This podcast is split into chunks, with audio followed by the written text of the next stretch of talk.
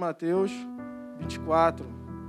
Eu estava lendo aqui no versículo 12, que diz assim: E por se multiplicar a iniquidade, o amor se esfriará de quase todos. E eu fiquei refletindo sobre isso. E, irmãos, essa profecia aqui, ela já está se cumprindo hoje. É o que a gente mais tem visto aí, é a falta de amor. Né? A gente vê aí muitas vezes, muitos exemplos aí.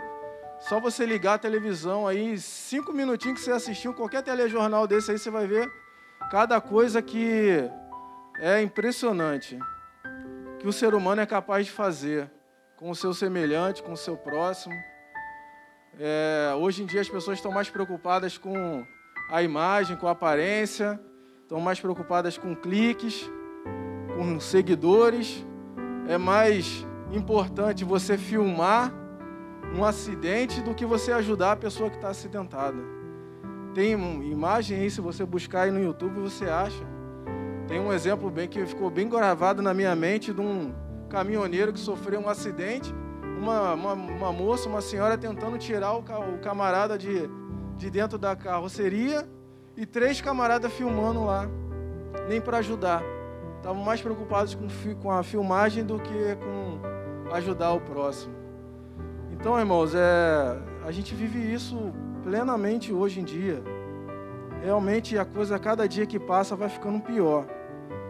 E eu estava refletindo sobre iniquidade, e o rei Davi, ele falou no Salmo 51, ele abordou esse tema. Diz assim: Compadece-te de mim, ó Deus, segundo a tua benignidade e segundo a multidão das tuas misericórdias. Apaga as minhas transgressões, lava-me completamente da minha iniquidade e purifica-me do meu pecado. Irmãos, todo mundo erra, todos nós erramos e fazemos coisas que desagradam a Deus. Isso vale para mim e vale para todos nós. Mas naturalmente que esses erros eles não são iguais. É, a Bíblia, ela, por vezes, ela, ela, ela coloca é, o erro do ser humano como sendo, ele, ele coloca o termo pecado para o erro, como por exemplo, é, em Lucas 7,36, que é aquela passagem que a mulher, aquela mulher lava os pés de Jesus com as suas lágrimas, enxuga com seus cabelos. E no final ele fala: Os teus pecados te são perdoados. É claro que aquela mulher ela devia ter vários tipos de pecados diferentes, vários erros diferentes. Mas Jesus usa o termo pecado para abordar, para dizer o erro, o erro que aquela mulher havia cometido ou os erros. Mas aqui a gente percebe que Davi, ele fala de três, ele usa três termos diferentes para falar de um erro que o ser humano pode cometer ele fala da transgressão, ele fala da iniquidade e fala do pecado. E cada termo desse tem o seu motivo, ele não, ele não quer dizer a mesma coisa. São termos, são palavras que querem dizer coisas diferentes. Existem distinções entre esses termos. A, a natureza, a nossa natureza humana, o, o, a, quando Adão caiu, entrou no mundo o pecado. Esse pecado, o pecado original, o pecado de Adão, tem a ver com a nossa natureza, tem a ver com a, a, a, a gente já nascer no pecado. Mas o termo pecado também quer dizer um erro, você errar o alvo, você sair da vontade de Deus, entendeu? Então tem o pecado original e tem o pecado que é você errar o alvo, né? Tem o, o a, trans, a transgressão que Davi fala aqui. Significa, tem a ver com você, com a pessoa, é, descumprir um mandamento, uma lei de Deus. A transgressão ela tem a ver com, ela está ligada diretamente com a lei você, a gente percebe isso claramente quando a gente lê em Romanos 4,15, que diz: Porque a lei opera a ira, porque onde há a lei, onde não há a lei, também não há transgressão. Se não tem lei, não, não tem transgressão. Porque a transgressão, ela, ela significa se rebelar, ir além, no sentido de ultrapassar conscientemente um limite fixado sem atentar a, a qualquer lei, ou seja, é a quebra da lei. No entanto, a morte reinou desde Adão até Moisés, até sobre aqueles que não tinham pecado, a semelhança da transgressão de Adão. Ou seja, a transgressão ela é mais antiga até do que o pecado. Porque Deus havia determinado que não se comesse da árvore do conhecimento, do fruto da árvore do conhecimento. E a, então Adão e Eva tinham uma lei ali para cumprir. Deus tinha determinado aquilo. E eles descumpriram essa lei, esse mandamento de Deus. Isso é a transgressão. Então, voltando: pecado, errar o alvo, andar na direção contrária da, da vontade de Deus. Isso é o pecado. Cristo morreu na cruz para tirar o pecado do mundo o pecado original, o pecado de Adão, mas ele levou sobre si os nossos pecados. Entendeu? Então tem a distinção de pecado e pecado. E transgressão? Transgressão, ela tem a ver com a lei, é uma desobediência explícita. Porque você tem uma lei escrita, determinada, e você decide explicitamente descumprir aquela lei. Isso é a transgressão. E agora eu vou abordar o que é o, o, o tema central da, dessa palavra, que é a iniquidade. E a iniquidade, irmãos, ela é muito perigosa. Ela é muito perigosa. Vocês vão entender por quê. A transgressão, ela tem a ver com a rebelião, com algo explícito externo, algo que está escrito. E a iniquidade, ela tem a ver com algo interno. A iniquidade é quando a gente se acostuma com o pecado e não tem mais vergonha dele. Ele fica enraizado na nossa mente e no nosso coração. Independente do que se diga, aquilo ali não faz mais diferença. Você pode falar, oh, você está errado e tal, mas não vai acontecer nada, porque a pessoa não está mais nem aí. Cauterizou. Cauterizou a mente e o coração. É como se a, gente usar aqui a analogia do animal que o fazendeiro vai lá e marca com ferro quente. Ele cauteriza aquilo ali. Aqui fica aquela marca e aonde está aquela marca, perde a sensibilidade, cauteriza. É isso que a iniquidade faz. Ela cauteriza o seu coração, endurece o coração, você perde a sensibilidade. E sabe o que acontece quando acontece isso? A gente não se arrepende mais. Na iniquidade não há arrependimento, porque a iniquidade cauterizou o coração, então aquilo ali para você já é normal não faz mais diferença. Entendeu? Quando a gente peca, geralmente a gente, o Espírito Santo nos incomoda e a gente se arrepende, pede perdão a Deus, confessa e tenta não voltar, não, não cumprir mais aquilo. A gente não vai tentar fazer de tudo para que não, não aconteça mais. Mas na iniquidade, isso não acontece, porque o coração e a mente está cauterizado. E aí isso traz algumas consequências muito ruins para a vida da pessoa. Porque se a gente parar para pensar, todo desejo que há no coração de Deus é o quê? Que o pecador se arrependa. É tanto que está lá em Lucas 15, 7. Digo-vos assim: haverá alegria no céu por um pecador que se arrepende, mais do que por 99 justos que não necessitam de arrependimento. Então, se o pecador não se arrepender, não tem festa no céu. E é isso é o perigo da iniquidade.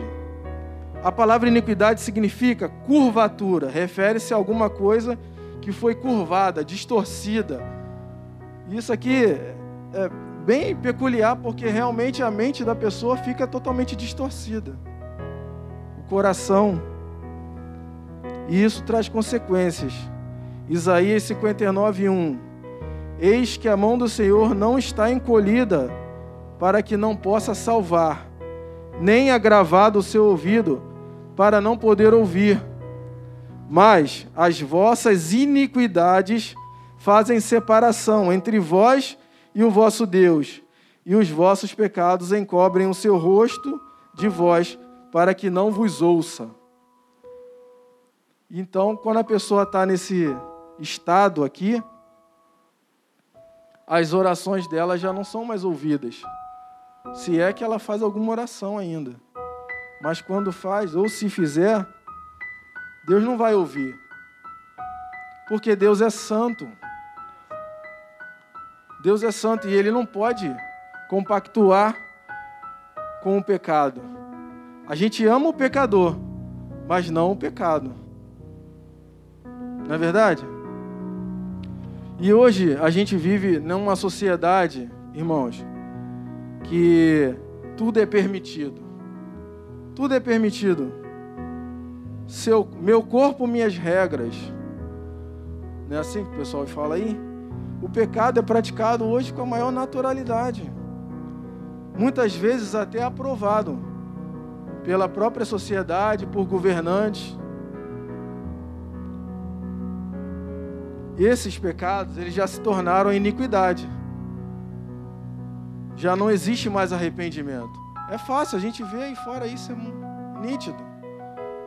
Conheço alguns exemplos de pessoas que fazem o que fazem e tranquilo, estão nem aí. Mas irmãos, o livro de Levítico 18 traz lá no nesse capítulo 18, Deus vai trazendo várias e várias é, diretrizes para o povo dele. Não, faça isso, não faça aquilo não faça aquilo outro, e Deus vai orientando ali o que se deve e o que não se deve fazer. No, no versículo 24, ele fala assim: Com nenhuma dessas coisas vos contamineis. Ele foi falando ali o que, que pode o que, que não pode fazer. Não faça isso, não faça isso, não faça isso. Como essa nação tal faz, como o povo tal faz, não faça isso. E ele vai: Com nenhuma dessas coisas vos contamineis, porque com todas estas coisas se contaminaram as nações que eu expulso diante de vós. Por isso a terra está contaminada, e eu visito a sua iniquidade, e a terra vomita os seus moradores. Que palavra dura, né? A terra vomita os seus moradores. Você vê como que a iniquidade ela é forte. Ela é grave, melhor dizendo. A gente não pode relativizar o erro. É o famoso nada a ver. E nem e principalmente negociar os princípios bíblicos. A Bíblia, a palavra de Deus, ela não é, negoci... não é negociável, a gente não pode negociar. Se está escrito aqui que que não pode, não pode. Não deve, não deve. Não tem um mais ou menos, um calma aí, vamos ver aqui, veja bem, não é bem. É, é papo reto, como o pastor fala. É papo reto. Não tem isso. Não dá para negociar. Essa, essa semana eu estava vendo um, um vídeo no YouTube e o pastor que estava falando no vídeo, ele fez referência a uma situação que eu nem sabia. Que o André Valadão passou porque ele parece que se posicionou no Twitter, numa rede dessa aí, a respeito de um tema, E um tema que a Bíblia aborda claramente, não tem essa de mais ou menos, está ali claramente que é errado, e ele se posicionou. Não, está errado. Está errado, normal. Mas ele foi execrado. Uma chuva de comentários e críticas, até de cristãos. Porque não podia ter falado isso, mas cadê o amor? Entendeu? Mas é o que eu estou dizendo, não dá para negociar. Se a Bíblia fala que é errado, é errado. Aí a gente volta lá atrás, quando a outra pregação que o pastor Nilson fez, onde ele falou que daqui a pouco a Bíblia vai ser considerada discurso de ódio. Não falta muito, não, a perseguição vai vir. Mas nós temos que seguir firmes, confiar no Senhor. Romanos 12, 2 fala: Não se amoldem ao padrão deste mundo, mas transformem-se pela renovação da sua mente, para que sejam capazes de experimentar e comprovar a boa, agradável e perfeita vontade de Deus. Não se moldem ao padrão desse mundo. O mundo jaz no maligno, esse mundo não tem nada de bom para nos oferecer. Nada. Em Mateus 7, 22, está escrito: Muitos dirão naqueles dias: Senhor, Senhor, não profetizamos nós em teu nome? Em teu nome não expulsamos demônios? Em teu nome não fizemos muitas maravilhas? E então lhes direi abertamente: Jesus falando, Nunca vos conheci, apartai-vos de mim, vós que praticais a iniquidade. Aqui não é o mundão, não. Aqui, ó, é alguém que conhecia a palavra do Senhor. Chamou ele de Senhor, conhecia ele. Expulsou o demônio, fez maravilhas. Profetizou. Eu fico imaginando. Eu nunca profetizei, nunca expulsei um demônio, nunca fiz uma maravilha. Se esse camarada aqui, que fez isso tudo, Jesus falou para ele: Apartai-vos de mim que eu não te conheço. Imagina eu se der um molezinho e não andar ali direitinho. É complicado, irmão. Porque é sério. Não é brincadeira, não. Irmãos, eu costumo dizer que a Bíblia ela é um livro, dentre outras coisas, que fala a respeito de escolhas. Eu e você, todos nós somos livres para fazer as nossas escolhas.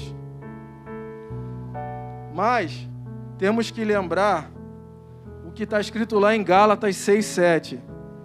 Não se deixe enganar, de Deus não se zomba, pois o que o homem semear, isso também ele ceifará e colherá. De Deus não se zomba, irmão. Deus não se deixa escarnecer, não. O Evangelho é coisa séria. Esse local aqui, esse altar aqui é sagrado. Não pode chegar aqui de qualquer maneira, não. A gente tem que temer e tremer na presença do Senhor. Deuteronômio 30, 19. Os céus e a terra tomo hoje por testemunha contra vós, de que te tenho proposto a vida e a morte, a bênção e a maldição.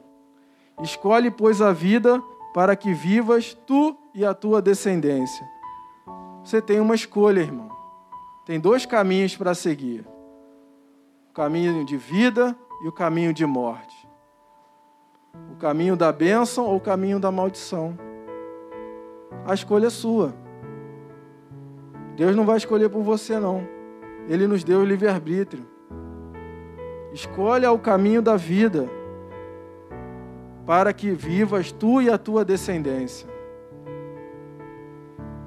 Irmão, a escolha é nossa. E cada escolha consiste em uma renúncia. Cada escolha é uma renúncia. Se eu tenho duas camisas para vestir, não sei qual camisa que eu vou no culto hoje, a vermelha ou a azul. Escolhi a vermelha, eu deixei a azul em casa, renunciei a ela. Cada escolha é uma renúncia. Então, irmãos, renuncia esse negócio aí. Larga esse troço. Larga esse negócio aí em nome de Jesus. Jesus disse: Se alguém quer vir após mim, negue-se a si mesmo. Tome cada um a sua cruz e siga-me. Negue-se a si mesmo. Negar a si mesmo é negar aquela natureza que eu falei do início. Negar a si mesmo. Renunciar. Renunciar o pecado. Renunciar as iguarias, os manjares que esse mundo tem a oferecer. Nós temos que cada dia viver um dia após o outro. A conversão diária, todo dia, todo dia. É uma luta, é uma luta constante dentro de nós mesmos. Paulo disse lá: Miserável homem que sou, o bem que quero, não faço, o mal que não quero, este faço. Paulo, hein? Paulo falando. Várias experiências com Deus, muitas. Se dissermos que não temos pecado, enganamos a nós mesmos e não a verdade em nós. Mas, se confessarmos os nossos pecados, Ele é fiel e justo para perdoar os pecados e purificar de toda a injustiça. 1 João 1, 8 e 9. Irmão, é só confessar. Nós temos um advogado. Antigamente eh, existia aquele costume de rasgar as vestes, né? O pessoal lá das antigas, lá do, do Antigo Testamento, tinha muito esse costume, até no Novo também, né? Tinha esse costume de rasgar as vestes. E eles faziam isso quando tinham é, uma notícia muito triste, luto, alguma coisa que os indignasse mas também esse ato de rasgar as vestes era também utilizado quando aquela pessoa entendia a gravidade do pecado que havia cometido. Então ela rasgava as vestes dela, rasgava as vestes como uma demonstração do arrependimento e também como uma demonstração de humilhação na presença do Senhor. Hoje em dia, ninguém precisa rasgar as vestes. Aliás, só os homens deviam rasgar as vestes naquela época, né? Porque imagina, se mulher fosse rasgar a veste, não ia ter legal. Mas hoje, graças a Deus, a gente não precisa mais rasgar a veste. A gente pode rasgar o nosso coração. Rasgue o seu coração na presença do Senhor. Se humilha na presença dEle. Confessa o seu pecado. Se arrependa. Provérbios fala Provérbios 28: O que encobre a sua transgressão nunca prosperará, mas o que confessa e deixa alcançará misericórdia. Misericórdia, irmão. Misericórdia. É confessar, mas também tem que deixar. É óbvio que, como eu falei aqui, todos nós pecamos e vamos continuar pecando. Acabei de citar aqui Paulo. Mas uma coisa é você errar, outra coisa é você viver na prática do erro. Percebeu a diferença? Errar é normal. Não deveria, mas é, infelizmente acontece. A gente faz de tudo para não errar, para não pecar, mas acontece. Nós somos pecadores, ele está na nossa natureza. Mas o problema é você não se arrepender é não confessar e principalmente você viver na prática desse pecado, que é acaba gerando a iniquidade. Ah, mas é muito mais fácil falar do que fazer, né? Você pode estar pensando aí, ah, falar é fácil. Meu irmão, eu sei que não é fácil. Mas o profeta Daniel decidiu firmemente no seu coração não se contaminar com os manjares do rei. Daniel decidiu firmemente no seu coração. Então, decida também firmemente no seu coração. Decida, a decisão é sua. parte de você. Depois que você decidiu, não é isso que eu quero mais. Confessou, Deus te perdoou. E como não voltar mais àquela prática? A Bíblia também nos ensina a como não voltar. Não importa o tipo do pecado que você cometeu, que eu cometi. Todo e qualquer pecado vai nos desviar, vai nos tirar da presença do Senhor. Ele nos separa de Deus e compromete a nossa vida espiritual. Não importa o pecado. Não importa se foi um pecadinho, um pecadão. Pecado é pecado. Entendeu? Mas a Bíblia diz lá, no Salmo 119: Escondi a tua palavra no meu coração para não pecar contra ti. Como não pecar? Aqui, ó. Palavra do Senhor. Coloca ela no teu coração, na sua mente. Ocupa o seu tempo, ocupa a sua mente com as coisas do alto. Entendeu? Não deixe as palavras deste não deixe de falar das palavras deste livro da lei e de meditar nelas de dia e de noite. Josué 1:8. Quer vencer o pecado? Medita nas palavras da de, nestas palavras aqui, ó, na palavra do Senhor. De dia e de noite. Ocupa sua mente com aquilo que é bom. É como se houvesse uma batalha dentro de nós e que o lado que vai vencer é o lado que você alimentar mais. Se você alimentar mais a carne, a carne vai prevalecer. Se você alimentar mais o espírito, o espírito vai prevalecer. É simples, irmão. Tenha prazer na lei do Senhor, como está lá em Salmos. Bem-aventurado o homem que não anda segundo o conselho dos ímpios nem se detém no caminho dos pecadores, nem se assenta na roda dos escarnecedores. Antes tem o seu prazer na lei do Senhor e nela medita de dia e de noite. Se encha de Deus, da Sua palavra, que você vai começar a tapar as brechas e vai dificultar o pecado que ele aconteça.